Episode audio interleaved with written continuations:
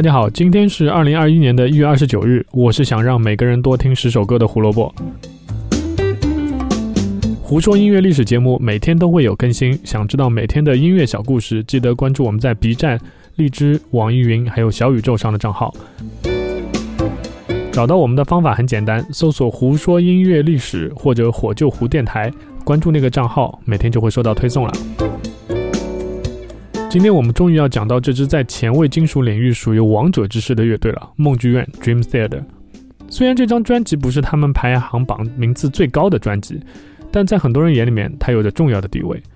我还记得一年多以前，有一个朋友的朋友托我去找到了这张专辑的黑胶，相信他现在一定听得很开心啊！我到今天还没有听过这张专辑黑胶的版本到底是什么声音，我自己都很好奇。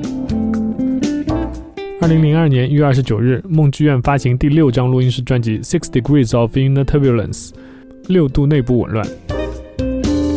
乐队最早成立于一九八五年，当时吉他手 John Petrucci、贝斯手 John Mule 还有鼓手 Mike Portnoy 三个人希望能组一个乐队玩。其实这种想法，你在美国随便抓三个年轻人，其实概率也不会很低啊。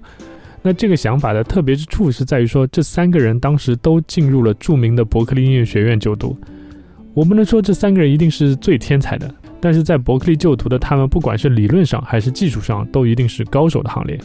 之后，这个三重奏又配上了一个键盘手和一个主唱，在一九八八年和唱片公司 Mechanic 签下了第一份唱片合约后出道。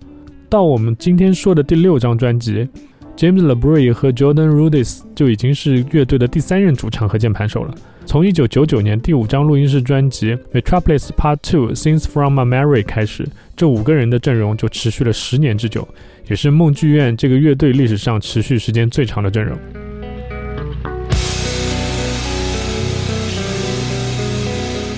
让我们说回来，《Six Degrees of In the Turbulence》这张专辑，这是一张概念性的专辑。所谓概念性专辑的意思，就是你先有了一个专辑的整体概念，比如说这张专辑我要写什么。然后开始去找歌，或者是你自己来写歌，来去映衬整个大的主题。这张专辑的概念，我们可以从专辑名字《Six Degrees of Inner Turbulence》开始说起啊。Inner Turbulence 字面的意思是指内部混乱，其实专辑里面指的是精神疾病，也就是大脑的内部混乱。Six Degrees 指的是六种精神疾病。那这张概念专辑呢，旨在通过音乐向大家去展示六种精神疾病啊。第一种是 bipolar 双向障碍，指的是狂躁发作的同时，抑郁症也会发作。第二种是我们看美剧经常会看到的，叫 PTSD 创伤后应激障碍。第三种 schizophrenia，也就是偶尔我们会听到叫精神分裂症。第四种 postpartum depression 产后抑郁症。第五种 autism 自闭症。第六种就是人格分裂症。如果你们听的是网易云或者是 QQ，会发现专辑一共有十三首歌，那其实也还好嘛。Taylor Swift 有时候一张专辑会有十六、十七首歌呢，对吧？十三首歌，那为什么会出成一张双专辑呢？因为这十三首歌的总长达到了九十六分钟二十秒。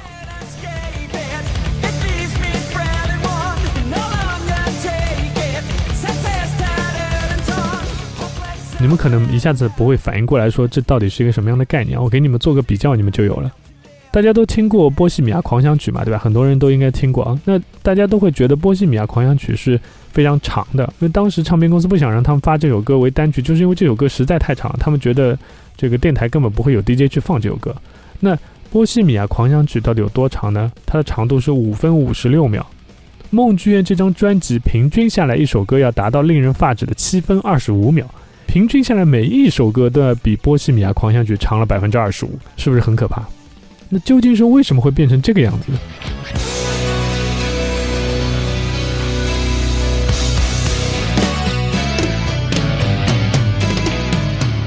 其实最早的时候，梦剧院希望能写一首鸿篇巨作，也就是专辑的同名曲《Six Degrees of Inner Turbulence》。结果写着写着呢，发现长到另外两首他们另外写的两首歌《Disappear》和《Misunderstood》。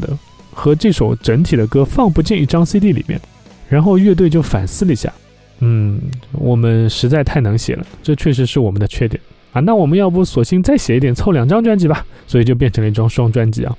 其中那首鸿篇巨作《Six Degrees of Inner Turbulence》长达四十二分钟零二秒，这是梦剧院有史以来写的最长的一首歌。它被不间断的直接塞进我们说双专辑的第二张专辑 CD 二啊。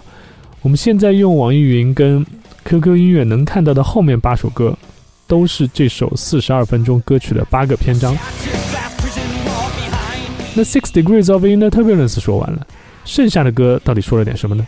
其实这张双专辑前面的五首歌，就是。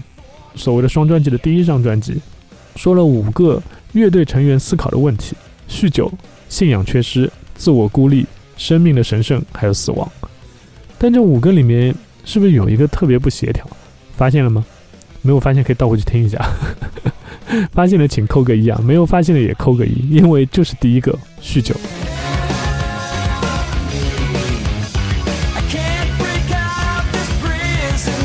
专辑的第一首歌《The Glass Prison》就玻璃的监狱啊，是我们今天的推荐歌曲，同时也是鼓手 Mike Portnoy 讲述自己戒酒故事的歌曲。这首歌是 Mike Portnoy 自己的一个小计划的开始。之后的四张梦剧院专辑里都会有一首讲述他酗酒故事的歌曲。这跨专辑的五首歌加在一起被称为 Twelve Sept Suite，也就是十二部序曲。每首歌都被分成了两到三个小篇章，篇章的名字全部都是用 R 开头的一个单词来描述的。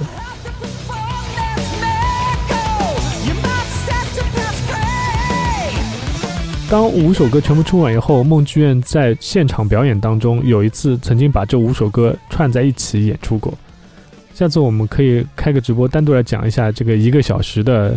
这首整个五首歌拼在一起的序曲啊，感兴趣的朋友可以来点个赞，我看看如果感兴趣的人多的话，我就开一下。梦剧院全员超高的音乐素养在这张专辑里面得到了充分的体现，歌曲编排非常丰富。根据乐队的说法，他们受到了很多伟大专辑的影响啊，因为比较多，我就稍微说几个。其实他们的音乐类型跨度还是有点大的，像 Metallica 的那张经非常经典的专辑《Master of Puppets》，但是接下来是一张英式 Radiohead OK Computer。然后是 U2 的《A Town Boy》，还有 Rage Against the Machine 的《The Battle of Los Angeles》。这张双专辑也把梦剧院重新带回了 Billboard 两百专辑榜的前五十名，最高达到了第四十六名。这次为了写这篇东西，我又重新仔仔细细的听了两遍这张专辑，能感受到的惊喜是比以前更多了，但也稍微觉得有点累，大概因为自己有点老了吧，就感觉听重的东西稍微有点听不动了。如果你自认为不是很能接受重型音乐，其实我们推荐跳到《Good Night Kiss》这首歌，可以先适应一下，因为这整张专辑里面其实有非常非常多的元素，也有很多安静的元素，你可以从这些切入点进入，然后去慢慢的去感受一下，说啊，原来这样的音色可以用来这样表现，这样的音乐也未必很吵，因为毕竟里面几个人都是在音乐学院毕业的嘛，所以写的东西也不会那么杂乱，其实还是很有章法的，也许你就会慢慢喜欢上这张专辑。不说音乐历史，音乐让每天更重要。明天我们要讲一场特别的演唱会，非常非常的特别，它标志着决裂和一个时代的结束。明天又将是 Beatles 的一天，披头士的粉丝们别错过了。明天见，拜拜。